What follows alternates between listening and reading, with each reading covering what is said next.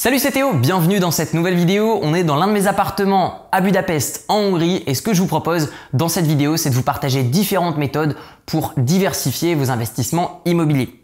Au travers de cette vidéo, je vous partagerai également quelques plans de cet appartement qui rapporte 27,8% net par an depuis maintenant plus de 3 ans. Donc ce que je vous propose c'est de vous donner mon avis sur l'investissement dans les parkings, les garages, de vous donner mon avis sur différents modes d'exploitation pour vos biens immobiliers ou votre futur investissement immobilier et on parlera également de beaux commerciaux, donc le fait d'acheter et de mettre en location des locaux immobiliers euh, que vous allez pouvoir louer à des professionnels. On parlera également d'immobilier papier. Alors qu'est-ce que je pense de l'investissement dans des parkings et des garages? Eh bien je dirais qu'il y a mieux. Les personnes qui vont se lancer dans ce type d'investissement le font principalement parce que psychologiquement elles se disent je n'ai pas assez.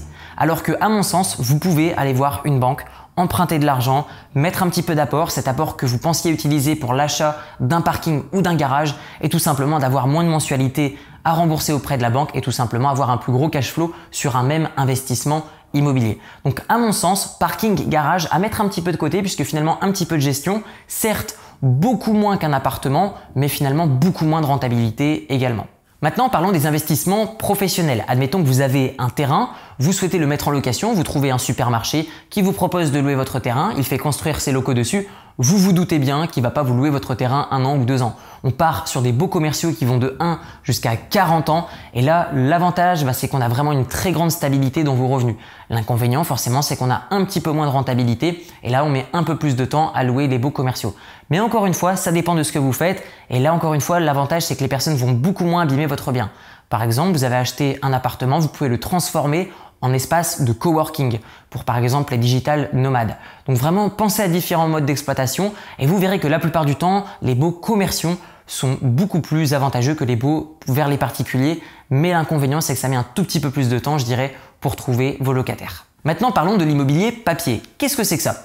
Admettons que je n'ai que 1000 euros sur mon compte bancaire et que je n'ai pas accès au crédit. Je me dis c'est dommage, j'aimerais bien faire fructifier ces 1000 euros. Qu'est-ce que je peux faire? Je vois des entreprises qui me contactent et qui me disent Théo, tu peux mettre 1000 euros et nous on va te donner par exemple 10% par an d'intérêt sur tes 1000 euros.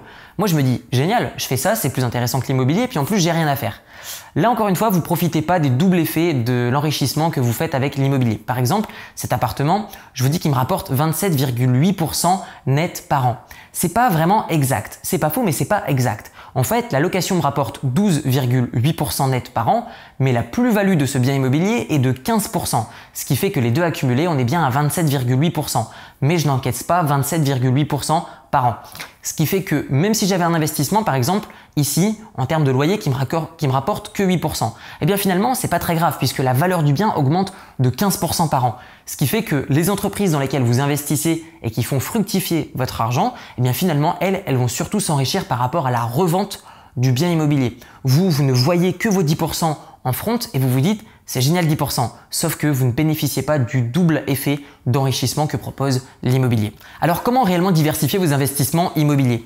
Eh bien en fait vous avez deux critères. Le premier géographique, dans quelle rue, dans quelle ville, dans quel pays? Et ensuite, le deuxième critère c'est le mode d'exploitation. Qu'est-ce que vous avez mis en location? Est-ce que c'est un studio? Est-ce que c'est une colocation? Est-ce que c'est une maison de campagne? Est-ce que c'est une maison familiale? Tout ça, vous devez le prendre en compte. Et une fois que vous avez compris ça, vous allez diversifier un petit peu les rues, les modes d'exploitation. C'est ce qui fait que finalement, vous pouvez avoir beaucoup d'appartements au même endroit, mais ils sont diversifiés. Par exemple, une colocation, je pense que c'est vraiment très intéressant. Pourquoi? Par exemple ici, on a cinq chambres. C'est pas grave s'il y a un des locataires que je ne trouve pas ou qui me paie pas ou s'il y a un problème dans une chambre. C'est pas grave, j'ai quand même quatre autres colocataires qui vont payer une partie de mon loyer. Donc tout ça pour vous dire qu'aujourd'hui, ça sert à rien de surdiversifier. Faites attention parce que la surdiversification tue votre rendement. Et c'est pas que vrai dans l'immobilier. Warren Buffett, un des hommes les plus riches de cette planète, dit que l'investissement en bourse ne doit pas être surdiversifié. Faites attention à ça. Il vaut mieux avoir euh, un bon puits de pétrole que 10 euh, petits puits, euh, vous n'avez pas creusé assez pour finalement trouver le minerai de pétrole. Donc j'aime bien cette image de vous dire, ayez vraiment un ou deux ou trois gros piliers d'enrichissement et tout le reste, boycottez-le un petit peu et vraiment investissez ce que vous pouvez dans ce que vous connaissez. Une colocation, une division, un studio, diversifier le lieu et le mode d'exploitation et vous verrez que vos investissements en soi sont déjà bien diversifiés. Dites-moi maintenant dans les commentaires si vous aussi vous connaissez des méthodes pour diversifier vos investissements immobiliers et si vous souhaitez vous former gratuitement sur l'investissement immobilier, vous trouverez dans la description un lien. Il suffit de cliquer, vous entrez votre adresse email, vous validez et vous allez recevoir une série de 4 vidéos qui va vous montrer comment emprunter sans apport, comment trouver une bonne affaire, comment trouver des locataires et se protéger contre les impayés et vous verrez même comment ne pas payer d'impôts sur la totalité de vos revenus immobiliers. Tout ça, c'est gratuitement dans la description de la vidéo. Merci pour votre attention et je vous souhaite d'excellents investissements immobiliers. Ciao ciao